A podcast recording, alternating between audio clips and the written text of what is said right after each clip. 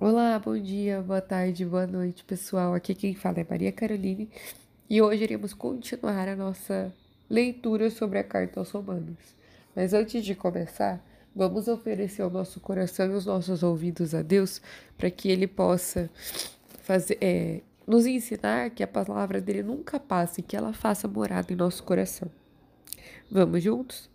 Vinde, Espírito Santo, enchei os corações dos vossos e acendei neles o fogo do vosso amor. Enviai o vosso Espírito, e tudo será criado, e renovareis a face da terra. Oremos.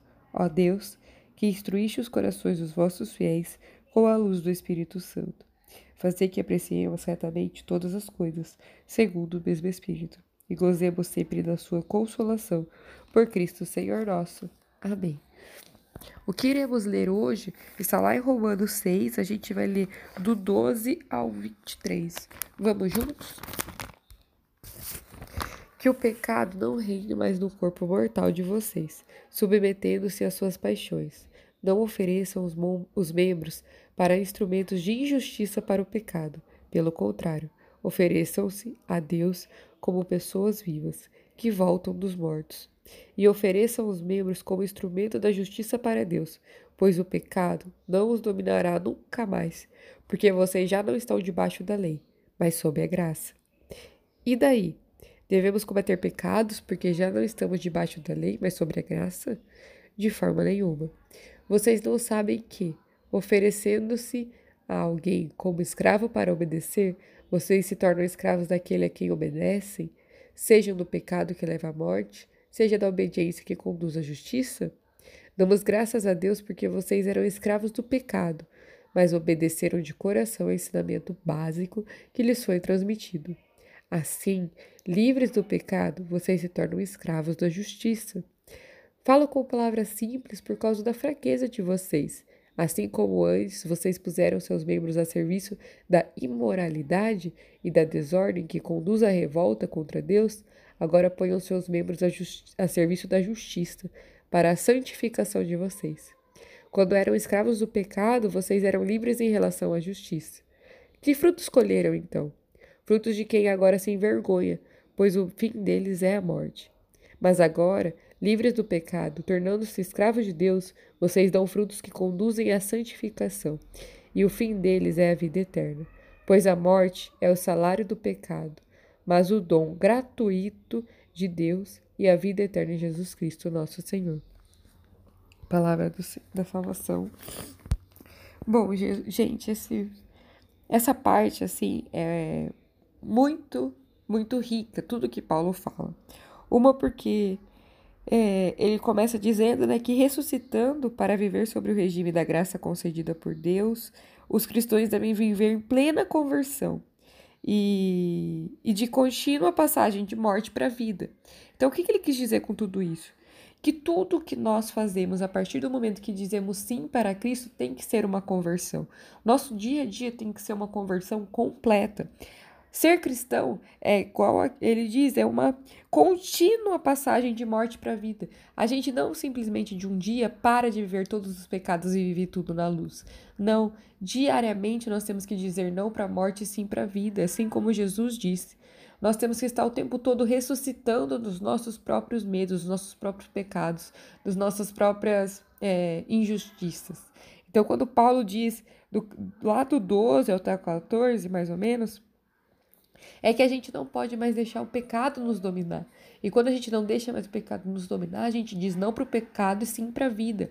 Só que isso acontece diariamente. São várias situações em que nós temos que dizer não para o pecado e sim para a vida. Então, nesse momento, Paulo está dizendo que a nossa vida tem que ser uma completa conversão e que ela é uma contínua passagem de morte para a vida. Depois ele começa a nos contar um pouco mais sobre é, como nossa vida tem que ser instrumento. Não instrumento para o homem, não instrumento para a injustiça, mas instrumento para Deus. Como o nosso mundo precisa de pessoas que sejam instrumentos para Deus. É, ele, quer, ele quer nos mostrar que nós temos que começar a obedecer à graça e que a, a lei da graça é muito diferente da lei do homem. Não é porque nós estamos agora acima das leis dos homens que a gente não vive sobre lei nenhuma. Pelo contrário, agora a gente faz parte da, da. como se fosse uma sociedade celeste aqui na Terra. A gente quer trazer o céu para a Terra. Nós temos que ser esse instrumento um instrumento que não aceita qualquer coisa, que não aceita as pessoas serem más uma com as outras, serem pessoas que é, fazem o, o errado, que excluem tal pessoa. Não, nós temos que ser instrumento da graça. Nós temos que mostrar o amor de Deus para, para com as pessoas. E isso é muito difícil, porque nós crescemos em uma sociedade que não preza isso. Nós crescemos em alguns lugares que não entendem a virtude que era amar. Então, Paulo fala: olha, a partir de hoje vocês estão sobre a graça. E não é que vocês estão sob a graça e que vocês vão aceitar qualquer coisa. Ai, tudo é lindo, tudo é maravilhoso. Não, pelo contrário, agora vocês vão ter que obedecer às leis divinas. Vocês é, se tornam escravos daquele, daquele a quem obedece, seja do pecado que leva à morte ou seja da obediência que conduz à justiça. E cabe a gente escolher: a gente quer ser escravo do pecado ou a gente quer ser é, obedientes às palavras de Deus, ou a gente quer seguir lá um mandamento que é é, o temor a Deus, é, quer amar a Deus sobre todas as coisas, quer receber do Espírito Santo o temor de Deus. Então a gente tem que saber que a partir do momento em que a gente diz sim, nós estamos sobre o cuidado, sobre os olhos de Deus e que nós devemos ser instrumento dele na nossa sociedade. Um pouco mais para frente também, Paulo faz uma afronta né, aos romanos e fala assim: olha, quando vocês eram é, escravos do pecado, vocês eram livres em relação à justiça. Que frutos colheram então? E é isso que eu pergunto para vocês também. Quando a gente não aceitava né, a palavra divina, quando a gente não disse o nosso sim para Deus, nós éramos livres em relação a todas as injustiças. Nós não tínhamos. É como eu posso dizer, a obrigação de lutar por uma sociedade justa. Nós víamos a injustiça e tudo bem, ai, não tenho nada a ver com isso. A partir do momento que você disse sim para Deus, você não é mais livre em relação à injustiça. Você é escravo da obediência e merece sim trazer justiça. Você tem que trazer justiça para as pessoas, independente de quem seja essa pessoa, independente se você conhece ou não essa pessoa. Você não pode mais deixar a injustiça dominar a vida dessa pessoa. Por quê? Porque agora você é obediente às palavras de Deus. E quando você assume essa função, você assume a função de ser justo. E daí Paulo pergunta para as pessoas, né? Lá no passado, qual eram os frutos que você escolheram? E aí eu faço essa pergunta para você também pensar aí. Quando você não vivia para Deus, quais eram os frutos que você colheu? Qual era, qual eram os lugares que você frequentava? Quem eram as pessoas que te rodeavam? Você mudou a vida dessas pessoas de alguma forma para melhor?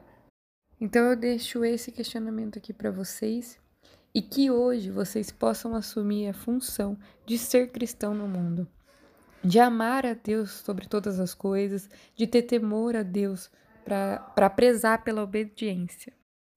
Que o Espírito Santo guie o seu dia e que você hoje possa ser a diferença, a diferença que leva à justiça. Desejo um ótimo dia para você, para sua família e que você seja sal e luz no mundo. Um beijo.